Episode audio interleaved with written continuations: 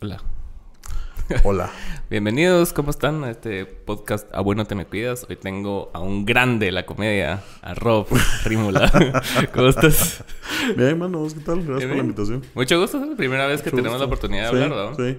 Eh, ya nos habíamos visto, creo que en algunos shows que has llegado, pero ajá, creo que es la primera vez que nos hemos sentado así a platicar. Sí, cabal. Es, es bien raro esto del podcast, pues, porque a muchas personas últimamente las he conocido a través del podcast. Claro, La claro. primera vez que interactuamos es aquí.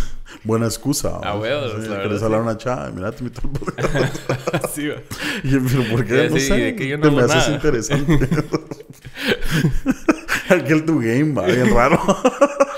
Y, y en tu casa, va, así, Ajá, así como que De bueno. un solo, va. Eso, sí. ¿Sabías que eso era lo que me daba cosa al inicio del podcast para no, para no estar como en el mismo juego de los fotógrafos. Así como que, mira, ¿quieres venir? Claro, claro. Cuando quería entrevistar a una chica o algo así, tenía que hacerlo a través de gente conocida de ella, para Claro. que no fuera así Ajá, raro. que se viera medio creepy. Ajá. Es que sí, ya se ha vuelto un cliché lo de los fotógrafos. Me regalar gustan una sesión. es que sí, mano, que no, no hagan eso, amigos, no hagan eso. Por favor, eso no está bien. Sí, no. Pero sí, vos, qué, qué bueno que viniste y me estabas contando que vas, ¿qué? Seis años en la Seis años, ahorita en noviembre justo estoy cumpliendo seis años en el maravilloso arte de hacer a la gente reír. No sé si es un arte, claro.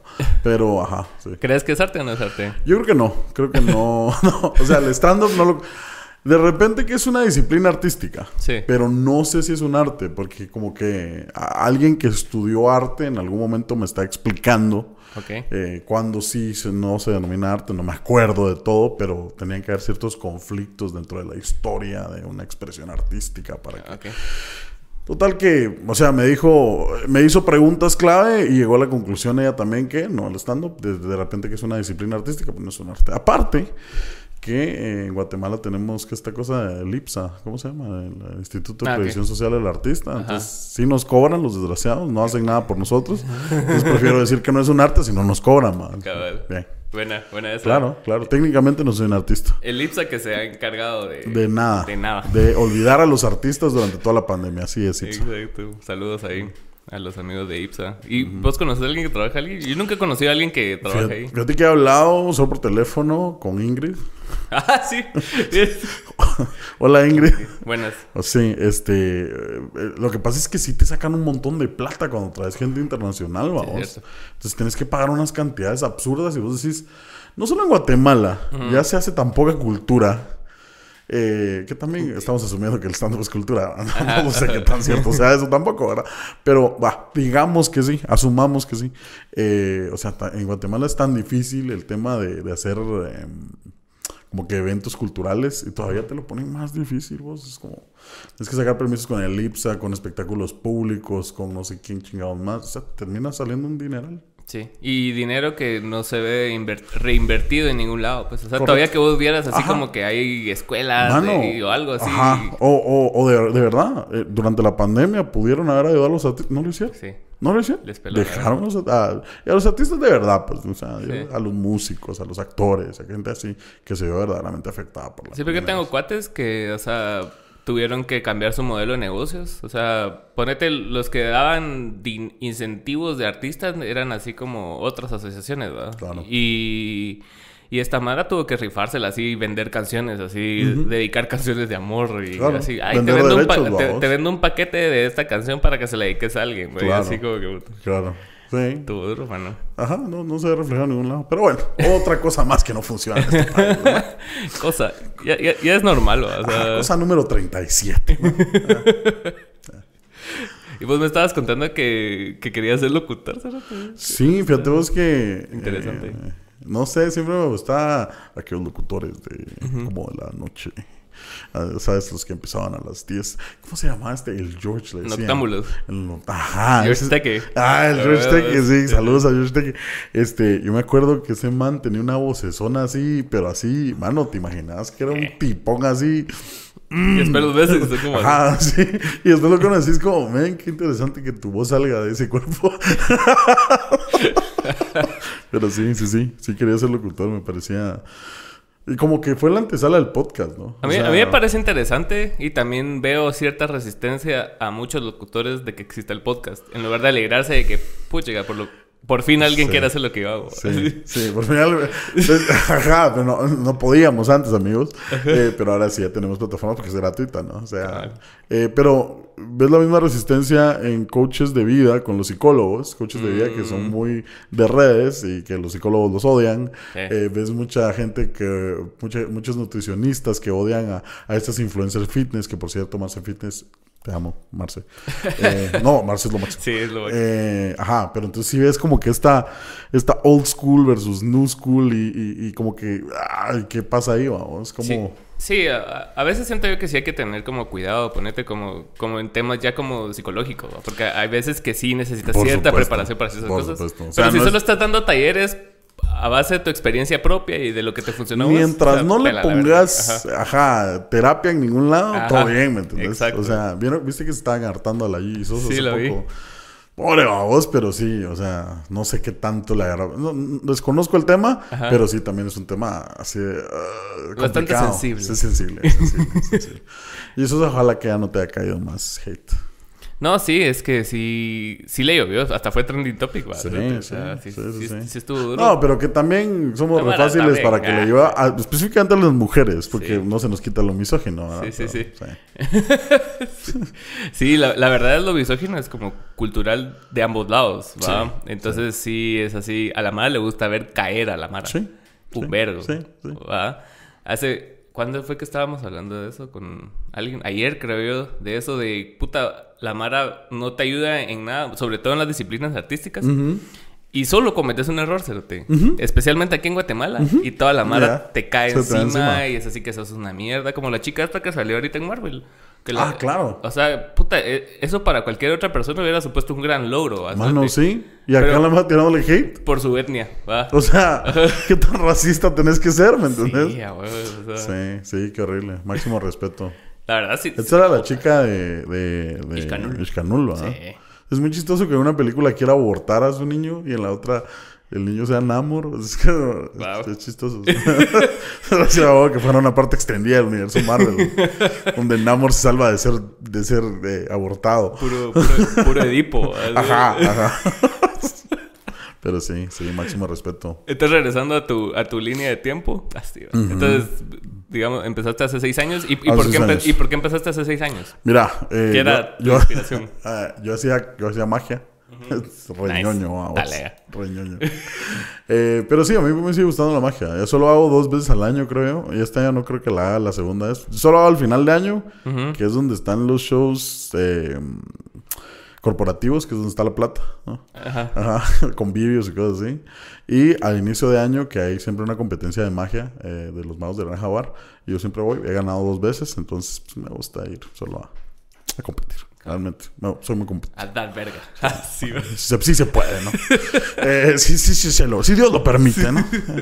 Este, sí, y hice, año, hice magia durante, bueno, he hecho magia durante 14 años. Y en algún momento de esos 14 años, yo me di cuenta que la magia me gusta mucho el mentalismo, que es como que la rama de la magia donde, donde se supone que, que lees la mente, como que, como que es menos mágica de aparecer cosas y es más como creepy de cómo supo lo que estaba pensando. Ok.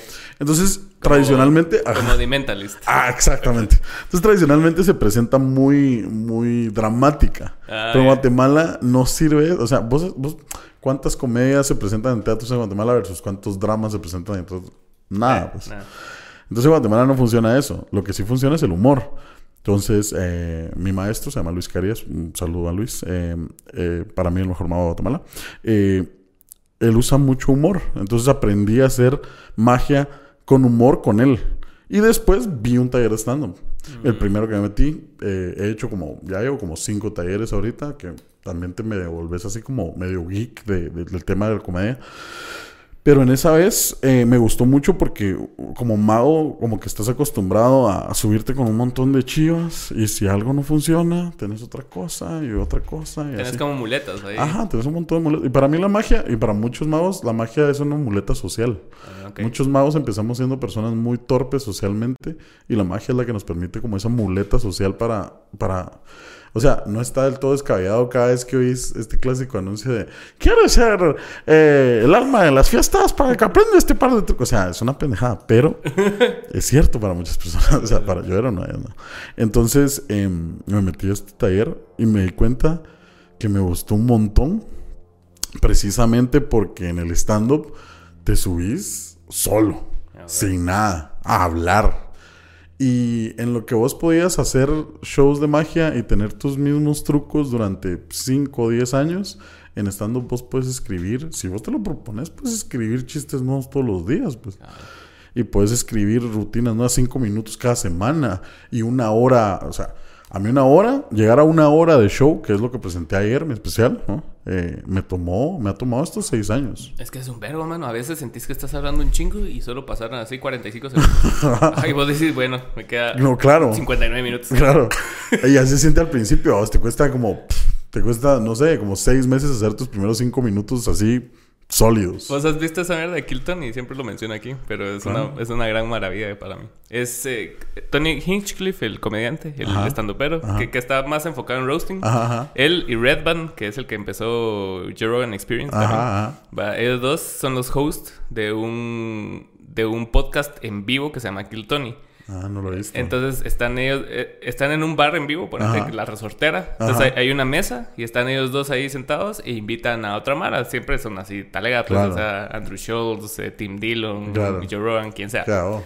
entonces está ahí el otro invitado y tienen una, una um, cubeta. De la cubeta, mucha mara se apunta y ahí sale tu nombre y te dan un minuto para que presentes algo tuyo. Verga. Muchos son nuevos, así que esa es su primera vez y muchos otros ya llevan seis años, siete años y así.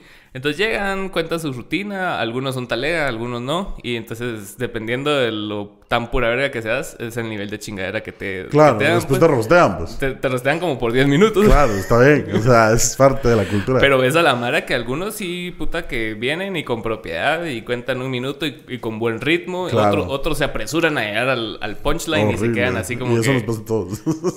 en algún momento todos nos pasa eso. Ajá, pero sí, sí, te, sí te pone como en valor como el, el, el nivel de conversación que tenés que tener al ver a Mara así como Chappelle o claro. que son así como que te hablan, pues, y es así, parece como. Y es que, así se tiene que sentir, como que le estás hablando a un cuate, Ajá, y te están eso, hablando. Y eso es bien difícil. Sí. Es bien difícil hacer que se sienta así. Eh, ahorita voy a México y voy a la logia, donde precisamente hacen eso. O sea, básicamente te invitan, presentas y después te rostean. Ah. a ver qué me, a me rostean. De hecho, hoy me escribió el cojo, que es su cumpleaños. Feliz cumpleaños, cojo. Cojo feliz. Cojo feliz eh, es, su cumpleaños hoy. Eh, es lo máximo. Entonces, eh, justamente estábamos hablando de, de eso, de qué va a pasar ahí. Y pues tengo que llegar con mi solvencia y mi autoestima en las mejores condiciones para que no me destrocen emocionalmente o por lo menos el daño sea eh, controlable. ¿Y, quiénes son los, el panel? Bueno, por, lo menos son el Pur de Patos, los eh, La Hora Feliz, que es eh, el, tío Robert y, el Cojo Feliz. ¿Habrán más? No lo sé, pero ya veremos. Ya les contaré. Pues, y esos cursos de, de stand-up, o sea, sí, sí sentís que sirven bastante. Fíjate que sí, o sea, dependiendo, porque si vos empezás con un curso básico, sí, hay buenos cursos básicos, hay gente dando cursos aquí en Guatemala, este, por ejemplo, Estando Comedy Guatemala fue el primero en empezar a dar cursos, este, también Wally Godínez da un curso inicial también, eh, nosotros como Boba Moral, yo también he dado cursos, em, y Darwin, Oaxaca, la resortera también está dando, dando cursos. Entonces, por el momento solo hay cursos iniciales, con, con Wally estamos trabajando en un curso a nivel 2. Eh, porque, por ejemplo, yo sí he tomado cursos un poco más avanzados eh, con eh, Eduardo Talavera, con este Diego Vignolo de, Uruguay. Uruguay, Uruguay. Este, sí es Uruguay. entonces, ya te permiten jugar es, como cualquier cosa, empezás con lo básico y ya cuando tenés cierta experiencia ya podés hablar de otros temas y podés empezar a, jugar con diferentes conceptos y entonces eso es lo que te permite explotar. Pero en Guatemala, a cursos iniciales, que yo sepa, hay buenos, por lo menos tres. Ok. ¿Y cómo empezaste con Goma Moral? ¿Empezaste de una vez así, ay, yo quiero hacer stand-up y voy a empezar mi colectivo? No, para nada. Trabajé mucho tiempo, eh, o sea, con Stand Up Comedy Guatemala. Em, como cualquier gremio, vamos, a veces se fracturan las relaciones, eh, sobre todo por, por, diferencias en intereses. Como la religión también, digamos. Sí, claro, siempre se fractura. Y, no es que las personas sean mala onda, ni es que, o sea, yo creo que solo es, es, inherente a la, a la condición humana, ¿no? Pero, este, eventualmente, eh, yo tenía ganas de hacer cosas diferentes que no estaban en lo que Stand Up Comedy Guatemala quería hacer. Entonces empecé a alquilarle equipo estando como en Guatemala, a pagarle por show por el equipo y empezaba a hacer shows en otros lugares, donde por ejemplo en Carretera Salvador conseguí un show pagado y pues, en un restaurante por allá, y, cosa que no querían hacer ellos en ese momento.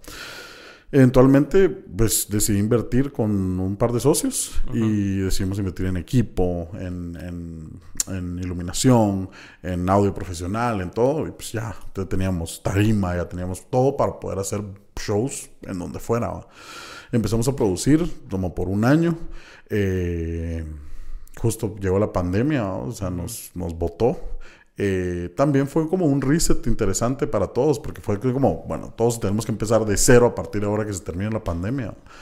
Y se han dado cosas interesantes porque me quemé, honestamente. Dejé de producir hace como cinco o seis meses. Es muy cansado, es muy matado. Entonces, ahora estoy trabajando con Gaby. Gaby es mi manager, Gaby, Gaby eh, Ramírez. Es la misma manager de Wally. Y es la de comedia con Manquito. Y pues básicamente con ella es que tengo la mayoría de mis shows. Pues, o sea, con ella tenemos el trato de. Ella me, ayuda a conseguir shows, cobra su porcentaje y, pues y listo. O sea, ya no tengo que andar produciendo. Eh, que es lo que odiaba. Odio producir. ¿Por qué? No, sé, es que es demasiado trabajo para tan poca paga. Sí. O sea, nunca ganas como productor. No, no, es, mucho trabajo. Es mucho trabajo, es, es, muy minucioso. Y eso, o sea, creo que soy una persona minuciosa y organizada, ¿me entiendes? O sea, mi trabajo es de, de, project management, ¿no? mi trabajo normal de saber. Pero, ajá, o sea, ya tengo suficiente con mi trabajo normal como para todavía hacerlo con algo que lo hago porque me gusta y no tanto por la plata. Eh, y es eso, o sea, ¿no? Me gusta llegar a un lugar, no tener que preocuparme por nada, ver a la gente llegar, subirme al escenario, hablar 20 minutos y esos fueron los mejores 20 minutos de mi semana. A ver. Qué, qué, curioso eso, porque muchas veces, o sea, le, invertimos mucho a, las cosas que realmente nos gustan y a veces son como pedacitos de tiempo bien chiquitos. o sea, a veces nosotros nos subimos a tocar 40 minutos y 40 minutos versus 24 horas no es ni verga. Pero eh, en esos 40 Es el highlight de tu semana. No pensaste en nada más que en estar haciendo esa actividad. estás en un, en un aquí ahora. Es, es como, es bien zen. Ajá. Sí, a mí me sirvió mucho eso como para realizar que realmente la música sí, sí me gustaba, porque yo, tuve un tiempo así al inicio de los 20, que, que, estaba consumiendo muchas drogas. Ahora soy evangélico. Eh, no, no, vamos a, no vamos a hacer chistes por ahí. Eh, yo soy evangélico y así, como, la historia del otro es mi, eh, ¿cómo se llama eso? Cuando dan su testimonio. Mi este testimonio. poderoso. Te quedas callado, 40 minutos. no, pues, pero estando, estando en, en, rehabilitación, o sea, yo, tenía duda de si dejar o no la música, si me iba a dedicar a ser abogado. es que estamos de la mano en muchas, muchas, veces, ¿no? O sea pero después me puse a pensar que también, o sea, la droga no es como que no esté en ningún otro ámbito. Claro, claro. O sea, estoy seguro que en las convenciones de doctores se dan un vergo de droga. Totalmente. O sea, en Wall Street se dan un chingo de droga. sí. sí depende de qué tipo. ¿ah? O sea, porque si vas a una convención de reggae, es muy diferente la droga que se da en Wall Street, ¿no? O sea, ah, es muy diferente. Entonces, a mí me gustaba la droga de Wall Street, por Ajá, sí. Entonces, la cosa es de que en esas, como que yo me llevé mi guitarra en todo este tiempo. Fueron como cuatro meses de mi vida que estuve encerrado. Entonces, puta, entonces yo dije, yo, puta, esta mierda sí me hace, me hace sentir talea. Pues. Y, es el único momento donde yo estoy pensando en esta mierda únicamente. Claro. Y cada lo vi en una película, entonces como que hice la relación así bien mamona, ya sabes. así como que, no, que cuando toco el instrumento es así. Claro, sí. La, escena cliché de, y se pierde en su propio mundo. Está bien, o sea, porque así se siente, ¿no? O sea. Entonces, ahí realicé exactamente que fue así, puta, sí me llega esa mierda. O sea, solo no me tengo que drogar. Claro, claro. y ya. Sí, me llega todo menos, menos terminar bien drogado. ajá, ajá, Porque también lo estaba haciendo por las razones equivocadas. Pues, estaba haciéndolo más como moneda social, así como que sirve así como que, ay, yo toco, yo toco y... Ah, también me drogo, ¿no? Ajá. No, pero, ¿sabes que Yo había visto un, un, un, estudio muy interesante que correlacionaba los efectos que tenía la cocaína, por ejemplo, a eh, cómo el cerebro se siente más creativo. O sea, mm. hay como más eh, potencial de hacer conexión, porque al final la creatividad es solo eh, reconocimiento de patrones a nivel subconsciente, vamos. Sí, claro. Entonces, eh, por eso muchos artistas sienten que cuando se drogan son más creativos. Y por eso no sorprende Ay, a fumar algo. Mm. Porque como que tenemos esa, esa conexión de drogas, eh, eh, creatividad muy marcada. Y no solamente porque la gente lo piense, porque efectivamente tienen alguna verdad. yo, acabo de escuchar eso precisamente y creo que lo vi ahorita en el creativo que grabó Richie Farrell. Ah, Richie Farrell acaba de salir de rehabilitación. No sé si acaba, pues, pero durante... Ah. En ese día que lo grabó eh, llevaba poco tiempo de haber salido de rehab. Ajá. Entonces te estaba hablando de eso, de que sí, que solo me echo un purito y me siento más creativo. Y cabal, o sea, te, menciona ahí de que, o sea, porque muchas veces, o sea, las drogas secuestran tus, tus receptores de endorfinas. ¿va? Totalmente. ¿va? Entonces, a huevos que si dependes de una sustancia para que esos receptores funcionen, va a fluir más las cosas porque ya estás adicto a esa, esa sustancia. Claro, claro, claro. Ajá. Y en talea, Sí. no, lo que, lo que a mí me pone a pensar es, es, es, es, que realmente para el cerebro no hay diferencia, pues. Para el cerebro no hay diferencia entre que si vos es adicto a consumir coca, a que si vos es adicto a consumir café, eh, o comida, o, o, rezar. O sea, lo que la diferencia es social. La diferencia es que mm. tan aceptable socialmente es tu adicción. Exacto. El alcohol es más aceptable socialmente que la cocaína. ¿eh? Ajá. Pero, ajá. Sí, ponete y, también en, en, rehab yo aprendí que, o sea, tenés que, evitar cosas que, que, disparen esa adicción. Claro. Entonces, ponete, yo me dejé juntar con mucha gente. Claro. Desde ese entonces. Y también dejé el alcohol. Claro. Porque llegó un punto donde yo decía... Te lleva, pues. Ajá, donde yo me echaba una chela y ya me dan ganas de jalar coca. Entonces, era así como un trago de chela, yo así. ya estaba así como que ya... Bueno, ¿y ahora qué va? Falta algo de este café. no, el café. El café es una de las adicciones más socialmente permitidas. Sí. O sea, hay gente que es adicta al café. Sí. Cuando vos miras que están de malas y la gente admite que está de malas y no se toma una taza de café, eso es, eso es síndrome de abstinencia. Sí. Básicamente. Sí. O sea, me parece fantástico que...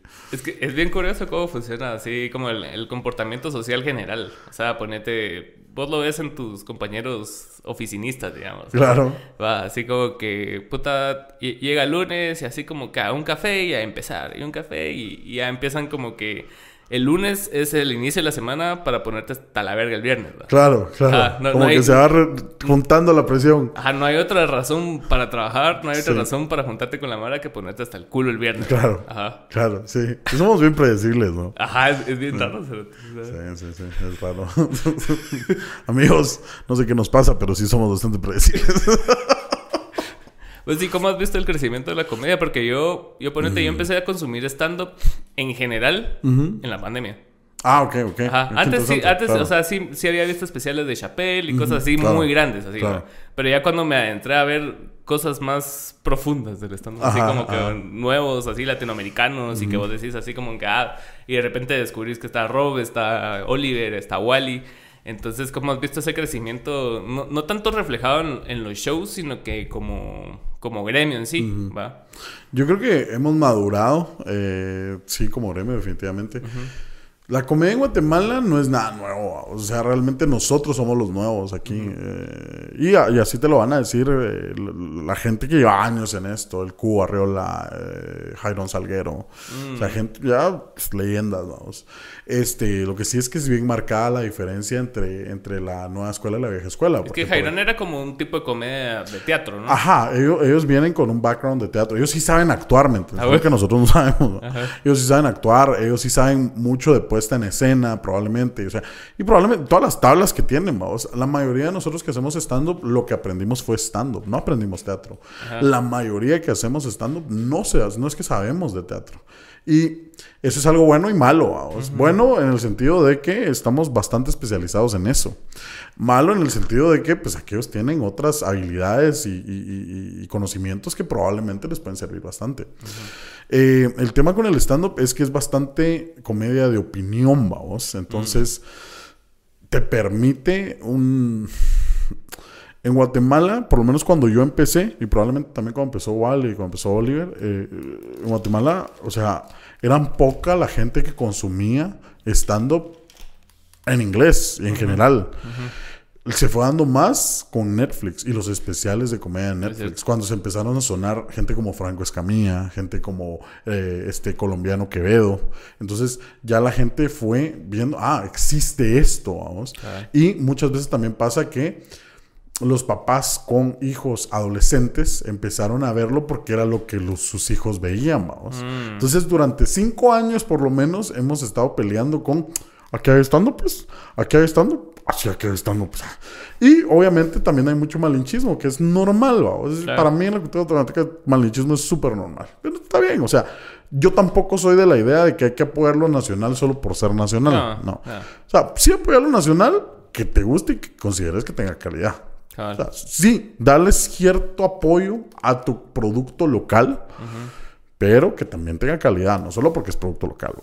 Entonces, el, lo chilero que está pasando es que ahora pues la Mara ya está clara que sí existe, o sea, mucha gente ya, ya tiene noción de que existe estando en Guatemala. Mucha gente todavía le tiene cierto... Resistencia. Cierta resistencia porque también hemos sido eh, bombardeados con un tipo de comedia que lamentablemente ya se está, bueno, mejor dicho, afortunadamente ya se está quedando atrás, pero lamentablemente sí tuvo bastante auge. Mucho tiempo la comedia se le fue permitida ser homofóbica, mm. ser misógina, ser clasista. Así moraleja, Claro, o sea, ¿en qué momento consideras que en el, o sea, a finales de siglo todavía te puedes pintar la cara de negro, ¿me entendés? O sea, ¿en qué momento eso está bien? O sea, no. Eso no está bien. Tenía una visión clara de que quería ser presidente. Eh, claro, ah, o sea, sí. Eh, o sea, la comedia machista, la comedia misógina, la comedia racista, la comedia clasista, ya no tienen cabida en, el stand-up actual. O sea, es, muy mal visto. Sí. Y, y, me alegro, me alegro mucho porque porque es el chiste fácil. Es lo más fácil del mundo. Es eh, la, gente históricamente más vulnerada.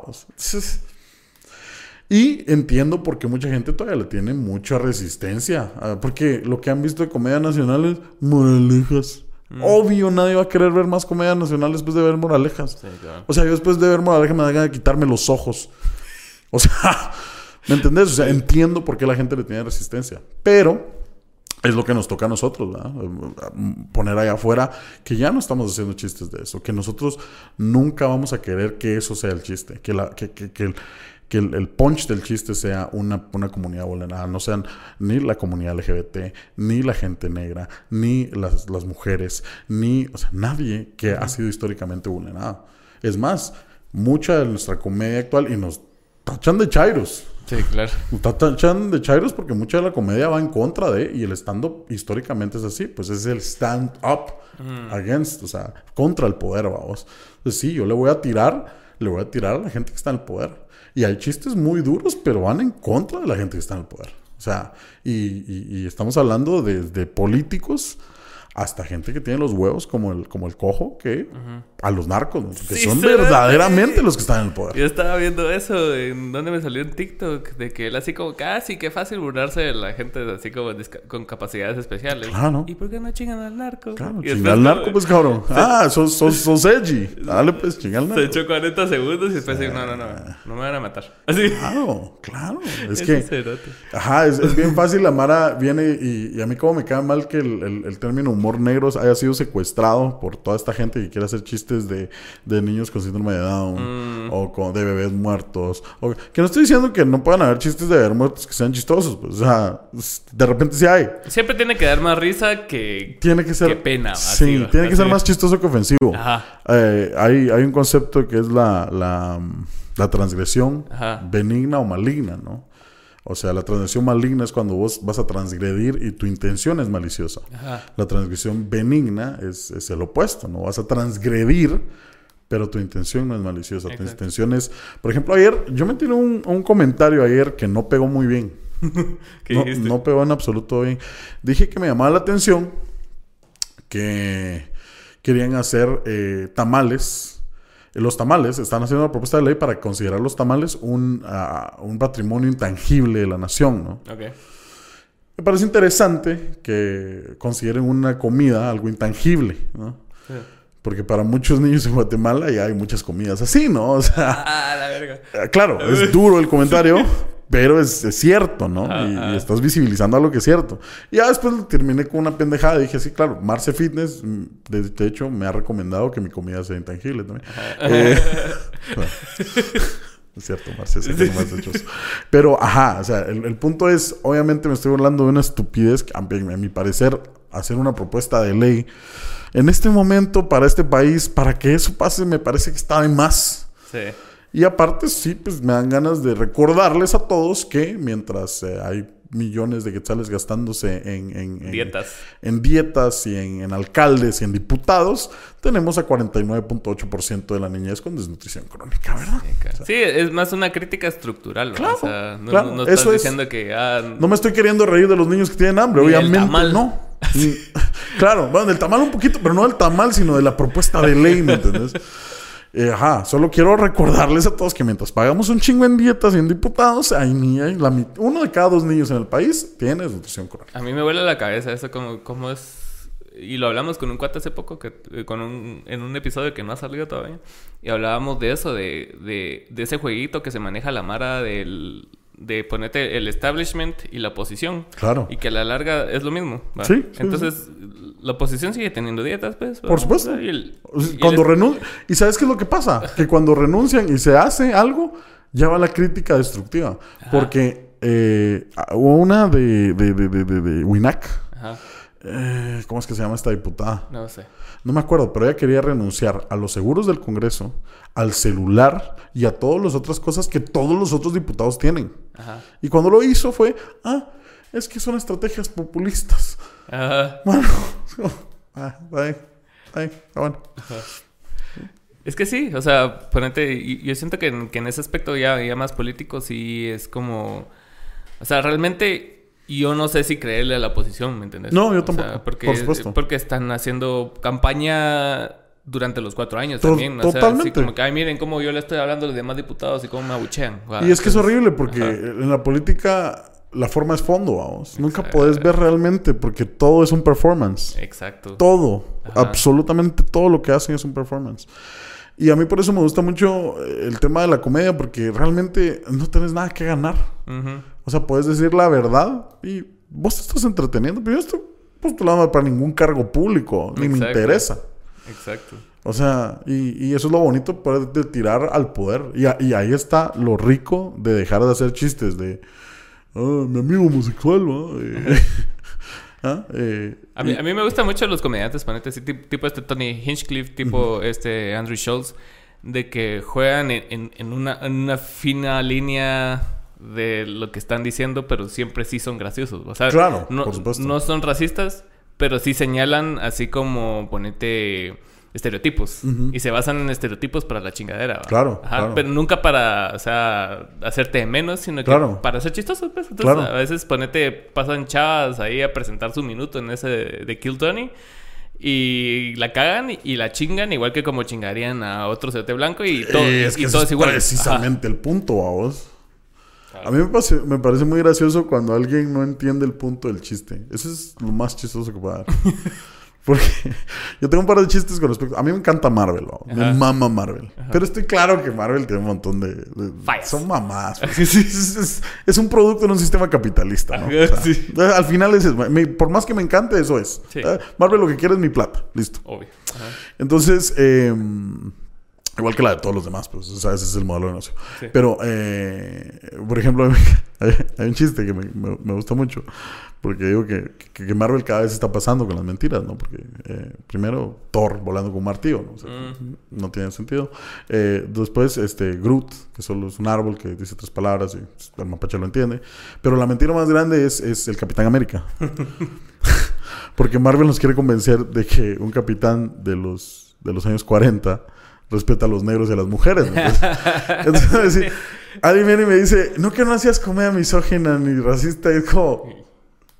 O sea, la crítica es que no es realista que el Capitán América siendo alguien de los años 40, tenga valores de, tenga valores de respetar de forma equitativa a las mujeres y a los negros, porque eso no pasaba en los años 40, amigo. O sea, había todavía segregación, había mucho machismo, y no estamos diciendo que no ha terminado, pues. Antes la comedia en ese entonces era así, el cerote le pegaba un taleazo a la mujer y era chistoso. y eso era lo chistoso, ¿me entiendes?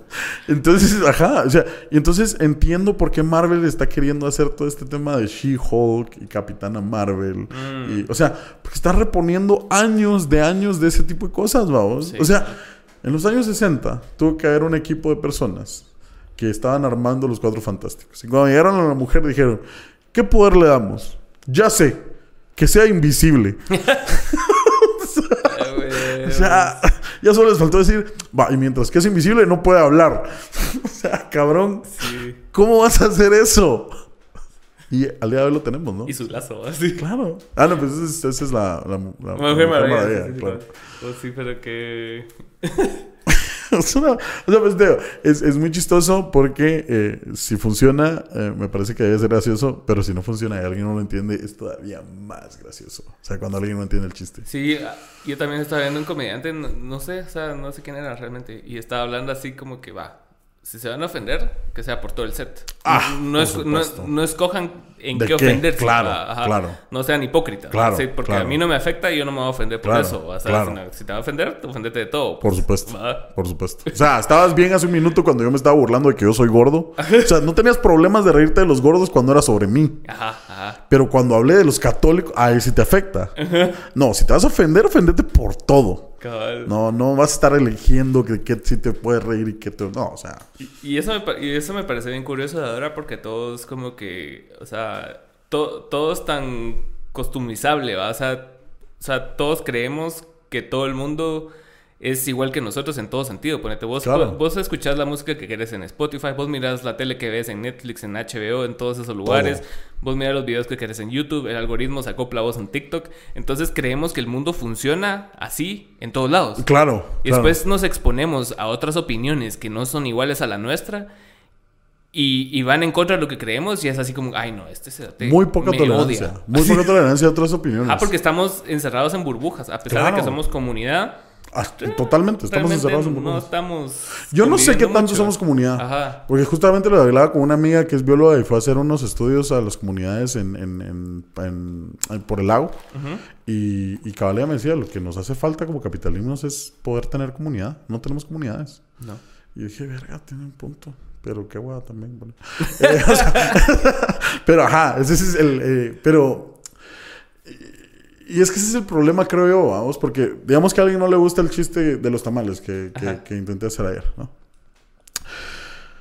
Si yo no hubiera hecho ese chiste, ese, uh, si yo no hubiera hecho ese chiste, nada cambia. O sea, no es como que por mi chiste esos niños estén muriendo de hambre, ¿me entiendes? Ah, qué pendejo yo con mi bocota estoy haciendo niños que... No, o sea, esa realidad existe. Depende de esa realidad. Claro, esa realidad existe, no es dependiente de lo que yo diga. Claro. Pero por ahí que alguien me consume no va a tener problema con eso. Porque puede, lo más que puede pasar es, ah, sí, me llega la comedia de Rob, eh, no, no me gustó ese chiste, está muy malo, Rob, mejora. ¿eh? No, es un buen chiste. Y está bien, se vale. Pero de repente que si alguien me graba y lo sube a sus redes y le llega a alguien que no sabe quién sos, que no te consume, que no te fue a buscar. Y es el problema. Para vos antes poder criticar algo tenías que ir a comprar tu boleto tenías que ir a ver o comprar tu disco de, de, velorio o tu cassette, escucharlo y si no te gustaba, tenías que ver cómo chingado se lo hacías saber a velorio, vamos. tenías que ir a buscar a velorio, pagar tu entrada y decir, velorio, eso es un pendejo. Esa mierda no me gustó. Esa mierda no me gustó. Ahora no. Ahora vos te llega de pura casualidad de uno de tus contactos un video de 15 segundos con un chiste que no te gusta y lo subís a las redes y le tenés que decir, esto es una mierda. Porque nos gusta mostrar a la gente que nosotros somos buenas personas, ¿no? El virtue signaling, ¿no? O sea, que a mí, que te ofenda algo, no cambia nada. No. No te hace mejor persona. No ayudas a nadie. No, no, no aportas nada ofendiéndote. Nada. No estás ayudando a nadie ofendiendo. O sea, el niño igual no tiene comida, te ofendas o no. Ajá. ¿Va? No aportas nada, pero a la Mara le gusta. Eh, esto no me gusta porque no va con mis valores. Ajá, porque vos tenés valores. Porque yo soy una persona de bien. Ajá. O sea, eso es lo que le gusta a la Mara. Like, like, like, like. Eso es. Y una crítica así como en Facebook. Claro. ¿Cómo es posible? El otro día me tocó video y así. Pues, usualmente yo no hago esto. me encanta eso. Usualmente no hago esto. sí, lo haces todo el tiempo. No te creo. Sí, yo creo que es un gran problema, porque yo, yo, trato, o sea, siempre, tendes a ir hacia un lado con tus opiniones, pues, o sea, es inevitable. Pero yo sí trato como que es ponerte en mis redes, tener a, toda la mara que yo pueda tener y que piense diferente a mí. Muchas veces yo leo algo y me cae en la verga, pero no le voy a decir nada a Cerote porque está emitiendo su derecho de opinar y y al final, sin... Y no hace ninguna diferencia si opina. Mano, la mara elimina gente de sus redes. Por, o sea lo que estás creando es, Una burbuja. Ajá, una caja de resonancia. Todo el mundo, estamos de acuerdo todos, perfecto. Ajá, y, y tengo un cuate que es así como bien, bien como, o sea, como de izquierda, pero gringa, ya sabes. Mm, Ajá. de los libs. Demócrata. no sé, o sea, porque, a ver, la cosa es que el set de la comedia que consume es así, los las cosas, ah, los medios que consume son de ese punto. Que también se termina volviendo una, una personalidad, ¿no? o sea, toda su identidad gira en torno a sus creencias sociales y políticas, ¿no? Exacto. Para, yo siento que para la mayoría de personas todo se vuelve una personalidad. O sea, todo, todo se vuelve como un, un token social en el cual vos estás, vos ya te pusiste esa camisola, ¿va? Sí, Entonces es así, es igual de que no tiene sentido de que le vayas a un equipo, solo un equipo de fútbol, Ajá. durante toda tu vida. Claro. ¿Por qué? O sea, o sea, hay cambios en el equipo. Cambian de director técnico, cambian de, de, de, jugadores. Podrían mejorar o empeorar. Y si empeoran, ¿cómo, ¿por qué razón lógica los vas a defender? Los vas a defender. O sea, si objetivamente les está yendo mal, ¿por qué te vas a enojar si alguien lo menciona? Ajá. o sea, si objetivamente ya los eliminaron, no tienen puntos. Nada, no estoy hablando del Barcelona, eh, Lo primero que pensé fue el Barcelona. No, yo ni siquiera consumo fútbol, pero sé que los eliminan. Entonces, ajá, es como, ¿por qué te vas a enojar porque alguien dice esos hechos? Ajá. Es, es, absurdo. Ajá, y, pasa mucho en, en, ese tipo, en los deportes, o, o muchas veces vos solo, vos solo cuando consumís información científica o lo que sea, es información, no es opinión. Claro. Pero ya cuando hay sesgo de opinión en la información y esa información te la quieren llevar así como dogma, ahí es el problema. Entonces todo se vuelve bien dogmático, todo se vuelve bien así como que, ay, yo, ah, no, es que los demócratas mataron a 300 personas el año pasado, no, pero los, los republicanos, los republicanos, ah, ¿me entendés? A mí, ¿sabes qué? a mí me salvó la vida dos cosas. Una, la comedia, porque me permitió dejarme tomar todas esas cosas. Yo era, yo era así intenso, man. ¿Así? ¿Ah, yo era de esos ateos castrosos, ¿ya sabes cuáles? Sí, Aquellos ateos que son pero pendejísimos y dicen así como, ah, es que solo la gente pendeja cree en Dios. son los ateos idiotas, ¿no? Porque pendejos hay en todo lado. Uh, Yo era de esos ateos castrosos. Así, así era, amigos. Por favor, perdónenme. Me salvó la vida la comedia porque me relajó un chingo. Y me, relajó, me, me salvó la vida Albert Camus. Eh, ajá, el, el, el, ah, claro, el absurdismo de Camus. Si no lo han leído y les gusta filosofía, Camus, Albert, claro. Este, eh, si no lo van a leer, aquí está el eh, Too Long Didn't Read. Eh, mi mejor versión, ¿qué? De, de, de, de, de, de, ajá, de, de resumen, ¿no? Te lo resumo aquí nomás. Este, mi mejor versión es, para Camus todo es absurdo. O sea, en respuesta a los existencialistas como, como Sartre que decían, sí, o sea, al universo le valemos madre. Sí. Pero podemos crear nuestro propio significado de la vida. Puro Sagan. Y, eso es lo que propone Sartre. ¿eh? Y en contraposición, viene Camus y dice, al universo le valemos madre, efectivamente. La existencia es absurda, efectivamente. Y cualquier cosa que vos le querrás dar sentido es igual de absurda. Sí. Pero que sea absurda y que la vida no tenga sentido, no tiene, no tiene, no significa que no valga la pena vivir. Y si vos puedes ser feliz sabiendo esas dos cosas, ya la ganaste, ya ganaste. O sea, entonces me di cuenta que mi necesidad de tener razón y mi necesidad de decir, Dios no existe, era igual de pendeja. Sí. Entonces me relajé un chingo y dije, no, soy un pendejo yo también, pero... sí. Y, claro. Sí, a mí también Camus, me, o sea, que la primera vez que lo leí fue el, extranjero. Ah, claro. Y hablaba, y en ese libro habla acerca mucho de, de lo que tiene sentido para vos, para otros no significa nada. Claro. Totalmente. es, todo, ese empeño que nosotros hacemos así por el stand-up y por la música, alguien lo ve lejos y es así como que... ¿Qué, estás haciendo? claro. Y, eso me hace como... O sea... Y, muchas veces no es tan talea porque a veces lo, lo, veo de más. O sea, a veces me veo muy como, como en tercera persona a mí, a mí mismo. Y a veces puede ser como mal, pero lo ves en otras personas también y es así como que, bro, eso no importa. O sea, te estás peleando con la Mara por ni verga. Nadie le importa que vayas en bicicleta. Exactamente. a ningún lugar, bro. Sí, a mí me ayudó un montón y, creo que hasta me ayudó a verlo en términos de relaciones. Pues para mí las relaciones ideales son quien te aguante tus muladas y esté feliz. Sí, claro. O sea, yo tengo mis muladas y si mi pareja está contenta y feliz y me las aguanta, perfecto. Ella tiene sus muladas y si yo estoy feliz, contento y se las aguanto, perfecto. O sea, es que las muladas tuyas sean compatibles con las muladas de otra persona. Sí, cabrón. Y, entonces haces comunidad en torno a muladas, ¿no? Ajá. O sea, a mí me gusta esta mulada. A ustedes también, cabrón. O sea, nuestra mulada es la música, nuestra mulada es el stand nuestra mulada es el fútbol y todo bien, ¿me entiendes? Ajá. Sí. Todo bien. Sí, yo, siento que también en, en, ese caso, como que ahorita últimamente ha caído como que a la Mara que le gusta el fútbol, ya los están tachando como Hace 10 años eran mayoría, ¿me entendés? Claro. ¿Te acuerdas? Pero también hay mamadores que, ay, no me gusta el fútbol, soy más inteligente. No sé, pendejo. Y ahorita está esa tendencia. Así como que si te llega el fútbol, sos FIFA. Ah, sos un FIFA, claro. Claro, claro. Ajá, entonces todo eh, te tiene que gustar el drag, por ejemplo. Ah, claro, sí. Así, pues, que así sos deconstruido. Ajá, y en 10 años va a ser, va, el drag va a ser así como, a la voz, ¿por qué te gusta el drag? Ajá, ajá, Entonces, como que no soy mucho de casarme tampoco con las modas por lo mismo, porque o sea, eventualmente se vuelven obsoletas. ¿no? Claro. Ajá, porque me acuerdo que hace 10 años la Mara discutía sobre fútbol y era así como que un evento. Cada vez que jugaba Barça Real, la Mara tenía que dar su postura así. Yo creo que todavía pasa, solo que ya no tanto, tal vez. Yo creo que ahí también está el tema de castigo social, vamos. Como el FIFA se ha vuelto un tema tan popular, siento que la Nadie quiere ser FIFA. Nada, claro, hay como un miedo a hacer el FIFA. y, que está mal porque, porque yo creo que la gente tiene derecho a hablar con pasión de lo que le apasiona. Sí, claro. O sea, la mara... Porque no hay nada más bonito que oír a alguien hablar de lo que le apasiona y que le brillen los ojos. Sí, eso es, eso es increíble. Ver a una persona que te hable de lo que le apasiona, pero con pasión. Mano, o sea, y, y puede ser de colibrí si querés.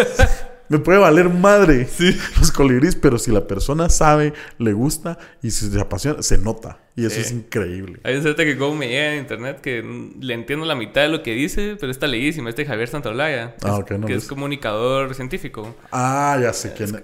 Eh, también está en TikTok, ¿no? Ajá. Ya, solo ya soy. Soy un millennial que quiere ser generación Z al país. es que es, contenido fácil. ¿Cómo, como aquel de... ¿Cómo estamos, chavos? ah, ya sé cuál. El de la patineta. ¿Qué dice la juventud? ¿Qué dice la chaviza? La chaviza. Ya, si decís chaviza, ya sabes que no sos parte de la chaviza. eh, ajá, pero sí, ajá, el comunicador. Y, y cabal, el otro, el otro día hizo un análisis científico de una. ¿Cómo se llama? De una opinión que dio Xavi. Ajá. Taleguísima, Cerote se fue a la verga porque dijo así como que el Real Madrid eh, había ganado por suerte, ¿va? Ok. ajá. Entonces el, el Cerote como, que lo deconstruyó en ciencia y es así como que te demuestra las probabilidades de que pueda pasar algo repetidamente. Me encanta. Lo hizo verga. Me encanta, me encanta. Sí, no, está, está, está. Y yo creo que ahí está lo, lo, lo chilero de, de, de, convivir con gente que no opina como vos. Sí, a ver. Que van a ver las cosas desde otros ángulos. Y a mí me encanta tener conversaciones con una comediante que se llama Andrea Elmo. Porque es súper súper religiosa. Para ella la religión, Jesús y demás, es una parte esencial en su vida. Yo obviamente no, vamos. pero tenemos conversaciones tan ricas, tan interesantes y eh, ella me ha permitido ver cosas desde otro ángulo que yo de otra forma no los hubiera visto. Y gracias a la comedia la pude conocer porque no coincidimos en ninguna de nuestras comunidades. Ninguno de nuestros círculos se hubiera, se hubiera relacionado a menos que, pa, justo, a los dos nos gusta esta mulada que se llama comedia. Ah, Ajá. Y, y eso es cabal como que diagramas de Venn, Ajá. Exactamente así. Como, como hay gente que no, que no tenés así como que muchas cosas en común, pero siempre sí pueden hablar. O sea, ponete yo, yo crecí católico durante la mayor parte de mi vida, pero desde los 16 como que estaba en un back and forth hasta que eventualmente ya, ya no. claro. Ya nada tiene sentido, nada existe. Así. Muy bien. Ajá, pero durante todo ese tiempo conocí a muchas personas así, eh, ya sea religiosas, digamos, ¿va? Y todavía tengo relación con ellas, a pesar de que ya, ya, no compartimos ese mismo set de valores cristianos. Claro. Yo una de las conversaciones más... Las conversaciones... La tuve como tres veces, pero tres de las conversaciones más geniales de mi vida las tuve con, con, un eh, rabino. Wow. Eh, shalom. Eh, saludos, amigo. Este. No, el, tipo era muy inteligente y, y, me parecía increíble.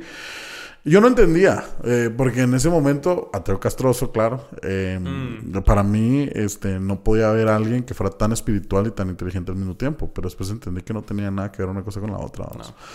Y creo que parte de entenderlo fue en las conversaciones que tenía con él, porque eran, me volaban la cabeza, era muy, muy interesante.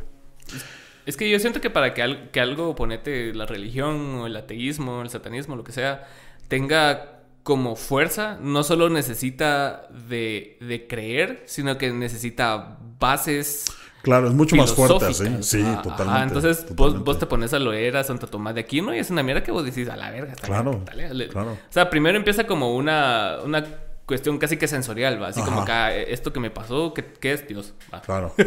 claro. y a lo mejor explicación de su momento. Ajá. Y y después viene alguien que lo aterriza así de bien, con las palabras correctas, con profundidad y filosofía, hace que, el, que esa, esa línea de pensamiento se, se, termite, se, se termine de cementar, pues, o sea, y que la Mara diga, ah, huevos, entonces e, esta es mi base filosófica a esto que estoy sintiendo, entonces esto tiene sentido. Claro. Y es hasta ese momento lo mejor de lo que puedes hacerlo para explicar y lo que te hace sentido. Sí. Y por ejemplo, ayer Wally me dijo, va, por ejemplo, va, Dios, y yo, se me quedó viendo, ah, no, no, no. Va, el universo, y yo, mm, tampoco suscribo, amigo. Va, la simulación, y yo, ah, cabrón. Porque esa no la puedo negar. o sea, no, es muy difícil negar que no estamos viviendo en la simulación. Entonces, es como, mm, claro. O sea, y al final es mi mejor entendimiento de este momento. O sea, es, como, hasta ahí llego. Ajá.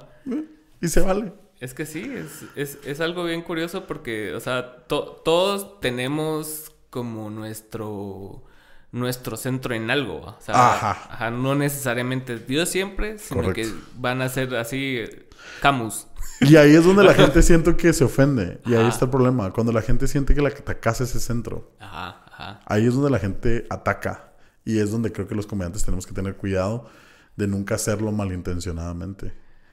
Pero tampoco, tampoco está en vos saber cómo las personas van a percibir eso, porque para el 90% de la audiencia no es malintencionado y para vos tampoco, pero siempre va a haber alguien que, ah, este ser te me odia. Así. Fíjate que sí, yo, yo tengo... Él me vio entrar. yo, tengo, yo tengo un chiste que digo que yo soy un exnovio muy tóxico, vos, que, que, que, te digo que te deseo lo mejor, pero por dentro no es cierto, o sea, por dentro estoy como la chingada, entonces que parezco eh, como estos evangélicos que, en lugar de maltratarte te bendicen, ah, ¿Sabes qué, Que Dios te bendiga, ¿viste? Porque todos hemos conocido a uno eh, que, que, hasta te dice bendiciones, ¿oíste? O sea... Son las bendiciones más Ajá, sentiste que te sacó la madre, pero, pero te dijo bendiciones, ¿entendés? Entonces me gustó mucho una vez porque estábamos en un show y había una mesa de 15 personas que eran de una iglesia cristiana. Y me gustó mucho porque hice el chiste y les dije, precisamente a ellos, sabiendo que eran cristianos, les dije, todos conocemos un hermano así, ¿no? Mm. Que en lugar de en lugar de maltratarte te bendice y, y se los dije, se están matando a la risa. Y al final uno de ellos me iba a hablar y me dijo, hermano, es que es clásico el hermano que hace eso. Yo dije, sí, claro, o sea, no te estás burlando de la creencia, no te estás burlando de ellos. No. Te estás burlando... O sea, la situación. el golpe, ajá, el golpe debe ser a la, al, al, al comportamiento, no a la persona. Ajá, ajá. Exacto. Sí. Sí, hay, y hay de esos en todos lados. Pues, sí, claro. Muchas personas que, que, no salen las cosas como ellos esperan, ah, claro. funcionan mal. Porque creen que tienen control sobre las circunstancias siempre. Y no, no ellos creen que porque hablar de Dios eh, es algo bueno para ellos, va a ser bueno para todos. Entonces, si no reciben la respuesta que quieren, es así como que, ah, bueno, claro. tus bendiciones, ¿no? Claro. Claro. O por ejemplo, la crítica que se le hace a las iglesias con lo, con lo fácil que puede ser lavar dinero con ellas, ¿no? Sí. Ah. El otro día estaba viendo un documental, una serie documental que no, muy me gustó, la verdad. Pero estaba interesante la premisa, la, chica del Vaticano. No sé si lo has ah, visto anunciado por ahí. a mí me gusta ver documentales porque la gente asume que lees. Ajá, ajá, a huevo, sí. Puta, este no te sabe. Ajá, ah, sí, sí, y lo viste así, una historia mal contada. Fuente, TikTok. Fuente, Arial 12. Fuente, Miami me lo confirmó. pero, pero sí, la y, hay una parte del documental en donde hacen... Porque es, realmente el documental no tiene ninguna verdad certera porque la chava nunca apareció. No saben si se murió, no saben nada. O sea, simplemente son teorías tras teorías. Entonces, pero una de las teorías hablaba así que el Banco del Vaticano servía para lavar dinero de las de la mafia. Bueno, lo, puedo ver pasando, o sea. y, o sea, y, no, no, quiere decir porque sea el Banco del Vaticano, el Vaticano tiene control sobre ese banco. Por pues, supuesto. ni, hace a todos los católicos malas personas, o sea, para nada. estoy seguro que ni el Papa sabía. o, sea, o, sea, es como. Es como cuando alguien del Congreso, no, o alguien más abajo del Congreso hace algo y está relacionado al presidente, todo el mundo asume que el presidente sabía y muchas veces la mara es así como, no sé quién es. Claro, o sea, si alguna vez has tenido subalternos o gente que te reporte, es una lata porque tenés que recibir la... La, la puteada. La puteada, claro. O sea, vos sos responsable, pero a veces no sabías. Es como, este maldito. No me dijo, pero voy a asumir que sí me dijo. Así. Bueno, la cosa es de que estaban hablando de que el banco lavaba dinero y aparte era, era independiente del, de, la, de, la, iglesia católica, pues, porque es un banco. Entonces... Pero mucho del dinero que usó posteriormente el Vaticano, porque era un momento de guerra para Polonia y el Papa era mm, polaco, en ese entonces, que era el Juan Pablo II. Entonces, ahí, ahí se, se agarraron esa línea narrativa. Entonces, como él usó dinero del banco para, para darle dinero a su gente porque estaban en guerra. Ajá, entonces como que una, una forma de, de retaliation de, de, la, de, la, de la mafia fue como secuestrar a esta niña del Vaticano, que no tiene sentido porque era una niña X, o sea, no era una monja o algo así. No, como que era la, hija de Teresa. Papa. Ajá, algo así. Ajá, sino que... Salía, salía este Denzel Washington. Liam Neeson. Ajá. Ajá. Pero me pareció curioso que, que sí es bien fácil como que lavar dinero a través de las instituciones religiosas. Pues, claro. Y es que es una de las, claro, es que es una de las, de las críticas más fuertes que se le hacen y que también la Mara la toma muy mal. Es como... Ajá, ¿vas ahí por Dios o por Cash Luna? Ajá. Va. Ajá. Ajá. Porque... Pues, Cash Luna la puede cagar, ¿no? O sea... no es humano, pues. Ajá, o sea. Y tiene sus intereses, quiere dinero. Ajá, y sí le quitaron una bandera que se había comprado con dinero del narcotráfico, ¿no? O sea, eso es un hecho. Se la quitaron. Ajá. Entonces, decido bueno, siguiendo por Dios, ¿no? O sea, si eso es importante para vos, pero no confundas lo que se debe investigar en serio porque pues, es un tema serio. O sea... Sí, aparte está la información, la información como sin sesgo que estábamos hablando, ¿verdad? Claro. Y no, no le quita las características positivas que tenga Cash Luna. No, pues. claro, porque... es un orador increíble. Ajá, y, o sea, y ha creado ese imperio, o sea, estoy seguro que si vos y yo empezamos una iglesia... No nos va a ir Nadie nos va a dar dinero. No, Va, porque es así como que... Ah, seguro, no, y el tipo es conocidísimo en Centroamérica, pues. o sea, yo hice un chiste de Cash Luna en Costa Rica y la gente lo entendió. A huevos. Ajá, el, el cerote por sí mismo tiene como el talento... Claro. Para hacer lo que hace. Pues claro, claro. Pero Así. Ah, pero. no justifica que reciba dinero y tampoco que como que se, se, ah, supuestamente, no vamos a, protegernos legalmente. Ajá, supuestamente hay gente que cree que pues se lava dinero del narco ahí, pues tienen derecho a pues, investigar, ¿no? Sí, sí, o sea, porque por mucho dinero que te dé la gente en diezmos, no sé si puedes llegar a esas alturas de, poder, de poder, y dinero. Y hay otro tema ahí también, digamos que va, no, hay, nada de dinero lavado, va, va, ah. todo el dinero de los felices, va. 11 mil personas, un un auditorio de 11 mil personas, no sé, que no paga impuestos. Ajá. Un jet privado que no paga impuestos. sí, es, complicado, amigos. Sí, porque hay personas que sí tienen como dinero de las iglesias que tienen, porque, o sea, yo conozco un par. Ajá. Pero no, no ese tipo de dinero. es que es un chingo. o sea, es un chingo para un país donde uno cada dos niños se muere de hambre, ¿me entiendes? Ah, ese es dinero ya de artista. claro, sí. O sea, jets. ¿Ah? Basta tener jets. O sea, hay gente muy famosa en el mundo que no tiene jets. qué, qué, duro, ¿va? Sí. Bueno, sí, el otro día estaba viendo un video de, de de TikTok, precisamente. fuente. TikTok fuente, fuente TikTok. Vi un TikTok. Pero me, me, llegó un vergo porque el cerote, o sea... no sé quién es el cerote, pero está, está hablando acerca de, de un anuncio que publicó Campero. Ajá. De que, ay, nosotros empezamos como emprendimiento en tal año. El cerote, bro, no. No es cierto. no, esta familia se benefició durante tantos años del Estado porque, claro, porque, fueron de, de españoles que tenían, ajá, que tenían ciertos privilegios de forma estatal. Ajá. Y es que, mano, sin ir tan lejos, la Mara admira a Elon Musk, a Jeff Bezos, a, a, Bill Gates, que, que self-made, o sea, millonarios que se hicieron solos. No es cierto. No. no. es cierto, no se hicieron solos. La mamá de Bill Gates era comadre de, de, alguien que se sentaba en la junta directiva de IBM, que convenció que invirtiera en Microsoft. Igual que eh, Jeff Bezos empezó con una pequeña inversión de 300, de, de, no, de que sí, de 300 mil dólares. Aquí, tengo todos los datos. lo, acabo de tuitear hace poco, me pareció brutal la imagen que alguien hizo. Y dije, oh, no, o sea, si vale la pena que la mana sepa que los self-made no son eh, Elon Musk con su, con su, ¿cómo se llama esto? Los papás tenían una mina. Aquí está, ¿no? Dice que este Bill Gates, ajá, la mamá se sentaba en la, se sentaba en la misma junta directiva que el CEO de IBM y que lo convenció a que invirtiera en Microsoft. Eh, Jeff Bezos inició con un capital inicial de 300 mil dólares ah. de sus papás y de amigos ricos, ¿no? Este, y Elon Musk, eh, pues su papá al parecer tiene una mina de esmeraldas en Sudáfrica. De cero no empezaron, ¿va? O sea, no empezaron de cero, Además son hombres blancos, heterosexuales. Sí, no empezaron de cero. Sí. Y está bien. Nadie dice que está mal tener privilegio. No. Solo que seamos conscientes de tener privilegio. Sí, porque hay mucha mara que tiene el mismo privilegio y no hace ni verga. Claro. Y entonces se vale. Roberto Arzu, mucho gusto. Saludos. Saludos. que dice la gente de IHOP que les pagues. Sí. Pero, ajá, o sea, Sí, sí hay parte de privilegio, hay parte de talento, pero, pero, la historia que te venden no es esa. Eh, la historia que te venden es para que vos sigas soñando que algún día vas a poder ser millonario. Y, y, perpetran su poder y su 1%. Claro. Ajá, es así como que, mírame, vos podés ser si yo. pude, yo, vos no vas a poder, amigo. Ajá.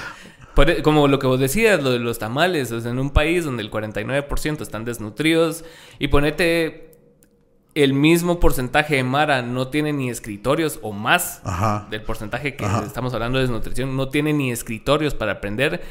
¿Qué calidad de aprendizaje vas a tener? Hay veces que los maestros no llegan a la escuela, hay veces que no hay ni escuela. Entonces, ¿cómo putas vas a vos gastarte aspirar a eso. 3 mil quetzales en dietas por diputado, por 10 diputados para que hagan esa revisión de propuesta de ley de que los tamales ahora son patrimonio intangible.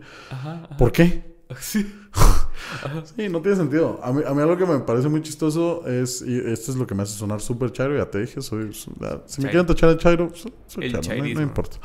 es cuando la, los, los, capitalistas que son pobres, mm. la, gente, la gente que no tiene capital, pero defiende el capitalismo. Sí. Porque es como... que defienden a Bill Gates, ¿verdad? Claro, es que deja al multimillonario en paz. eh, no, es como Porque son como poliamorosos feos. Sí, sí. Están defendiendo un sistema que no les conviene, ya sabes. Ajá, no te conviene, amigo. No te, es, un sistema que te va a explotar. Sí, vos estás ahí siendo una hoja Excel. Ajá, eso es un número más. Está bien interesante que la Mara solo tenga derecho a seguro social cuando trabajan. Mm. Porque el mensaje es, solo nos importa tu vida mientras seas productivo. Exacto. ¿Ah? Este, este brother, no sé si lo has escuchado, este Diego Rosarín. Es, es, tengo mis reservas con algunas cosas que dice, pero en general me parece que está haciendo un buen trabajo de divulgación filosófica y no sé qué tan científica. Científico no. Medio filosófica. Listo, ajá. ajá. Pero lo que me llega cuando habla acerca de un tema que sí le afecta directamente es el capacismo. Claro. porque, Su, porque su hijo tiene capacidades especiales. Entonces, el CT lo que, lo que critica es de que, o sea, discapacidad con respecto a qué. Ajá. producir. Claro.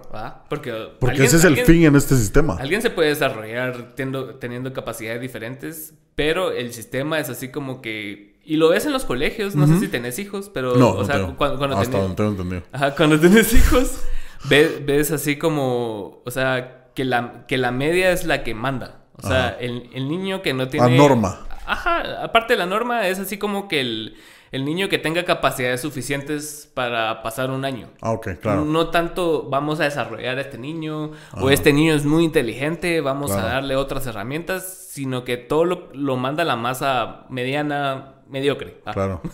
o sea, si necesitas ayuda, no es así como que, ay, te vamos a, a dar atención especial, sino que todo es así como que vamos de aquí recto y con que saques un 8 y pases, mi trabajo como maestra, maestro está, perfecto. No, y que les pagamos igual re mal a los maestros. Pues, ajá, sí. Depende del colegio, pero sí. Ajá. la, la educación es mal pagada en todos lados. Sí, fijo. Entonces, la cosa es que... Y también el maestro, porque no tiene el incentivo, ¿va? Para desarrollar eh, líderes. Claro.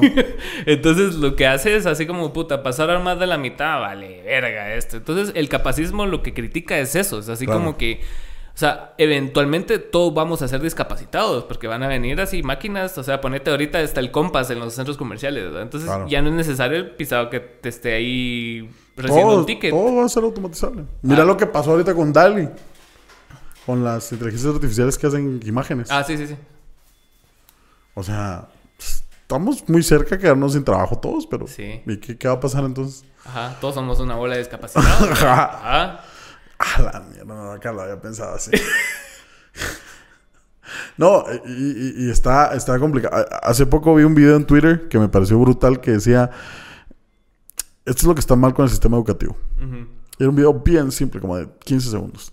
Era una niña que le tocaba patear en su clase de, como de física, de, física, de educación física.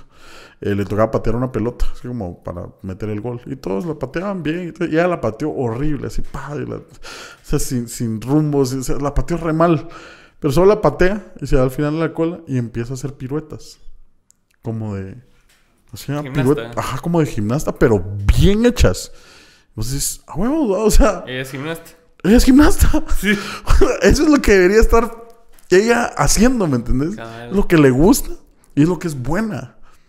Pero como tenemos este sistema donde nos tienen que encasillar a todos a, hacer cosas y todos tenemos que saber cosas similares y hacer lo mismo, no se puede. No se puede porque digamos que vos sos bueno tejiendo. No te van a desarrollar eso porque pues, ¿quién va a pagar por Vos tenés que hacer artes industriales porque sos hombre. Porque sos hombrecito, no vas claro. A ir a ahogar. No vas a andar a, no vas a andar tejiendo. ¿Qué es esa mierda? ¿Me entendés? Y ajá, o sea, a mí me hubiera encantado estudiar filosofía. Me hubiera fascinado estudiar filosofía. Pero ¿qué, qué, te dedicas? Maestro. ¿Solo? Maestro de filosofía. Ajá, y, mal pagado, ¿me entendés? qué horrible. Es que sí, es puta.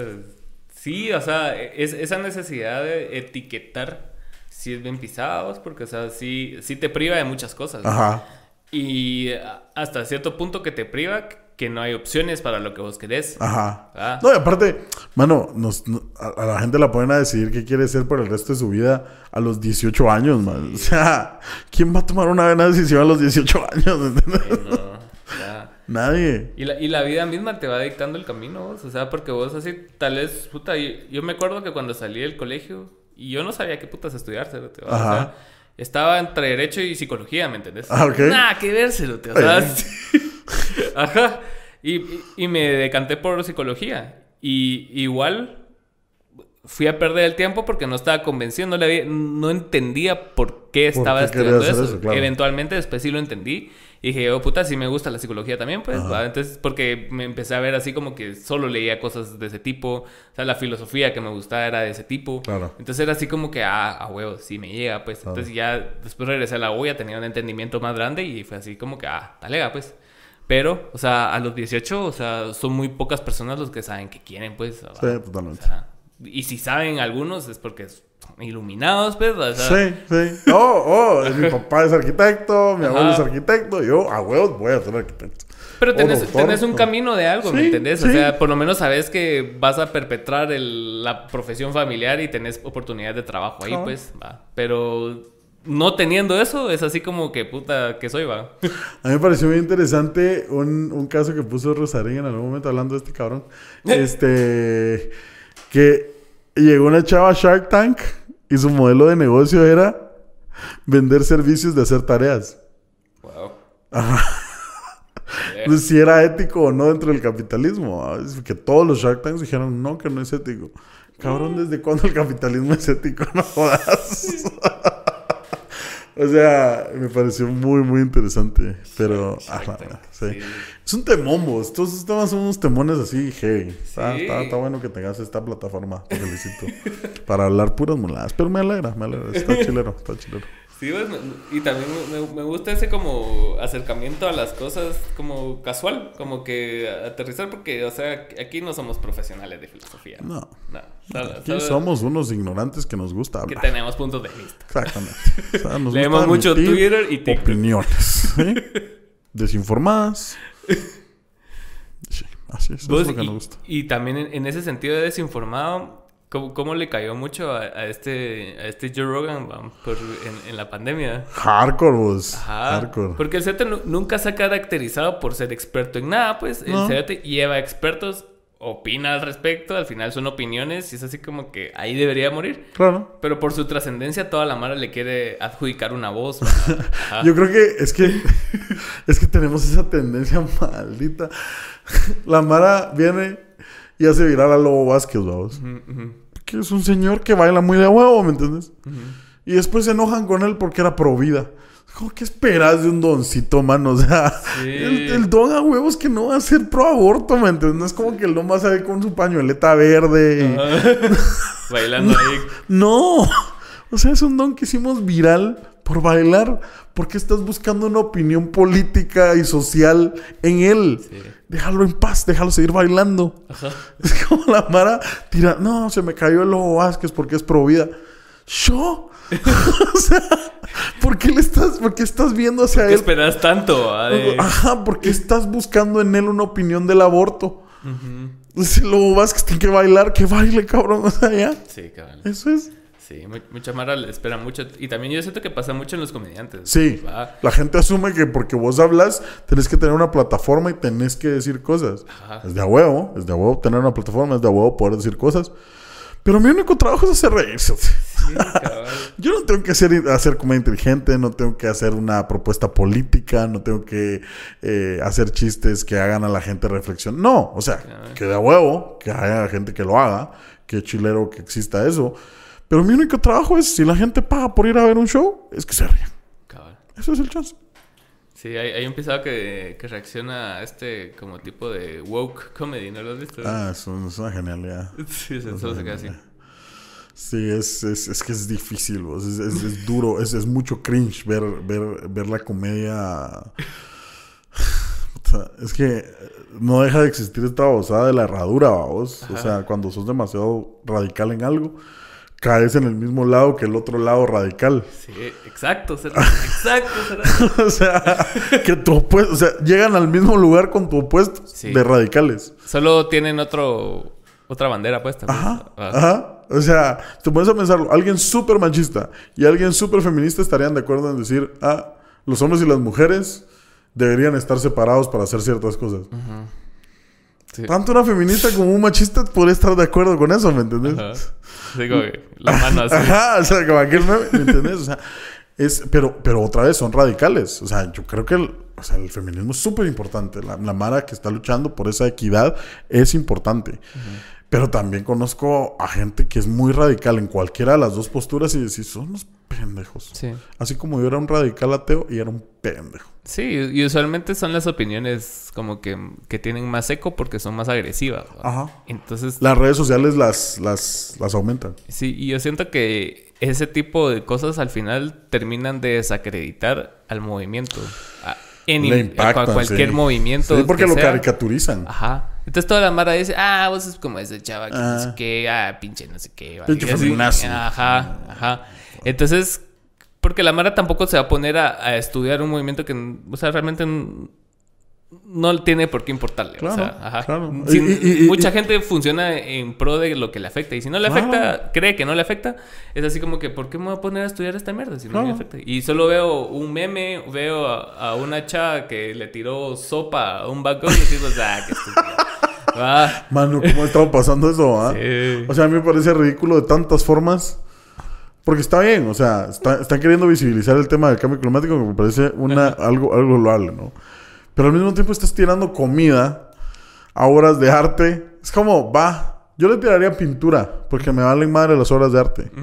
Que creo que tampoco está bien, ¿va? pero a mí genuinamente me valen madre. Pero, o sea, comida es como otra vez, Uno de cada dos niños se van de mano, jodas. sí, es que sí es es bien absurdo. Y, estaba leyendo que la capa de ozono ya se regeneró bastante, que para el 2000 no sé cuánto. Ah, bien, hecho, bien hecho. que los científicos lo lograron. Ahora nos vamos a morir con los gases de invernadero. Excelente. El putano. no, damos una, muchachos. Mejoramos algo que ya no necesita ser mejorado. Sí. Esa es la condición humana. Eh, claro. Me lleva la chingada. Pero qué bueno conocerte vos. Igual, gracias por la invitación. Muchas gracias por estar aquí, por hablar de, todo un poco. Ya, ya sabes, cuando quieras regresar, aquí estamos. Claro que sí, regreso y les cuento cómo nos fue en México, a ver qué tanto... Ah, contame eh, eso de México, ¿Cómo, ¿cómo, va a estar el tour? Eh, me voy mañana, eh, tengo 10 fechas, todas en Ciudad de México. Eh, en diferentes comedy clubs, 139, el Beer Hall, el Foro Shakespeare con Siete Michis, este, Luanco en el Círculo 99, entonces, en México sí hay varios bares de comedia. Entonces, voy a estar en la mayoría. ¿Qué tal? Y sí, entonces van a ser 10 shows. Voy a estar en Pur de Patos con el cojo, que me parece fantástico el cojito. ¿Qué es su cumpleaños? Bueno, feliz cumpleaños, cojo.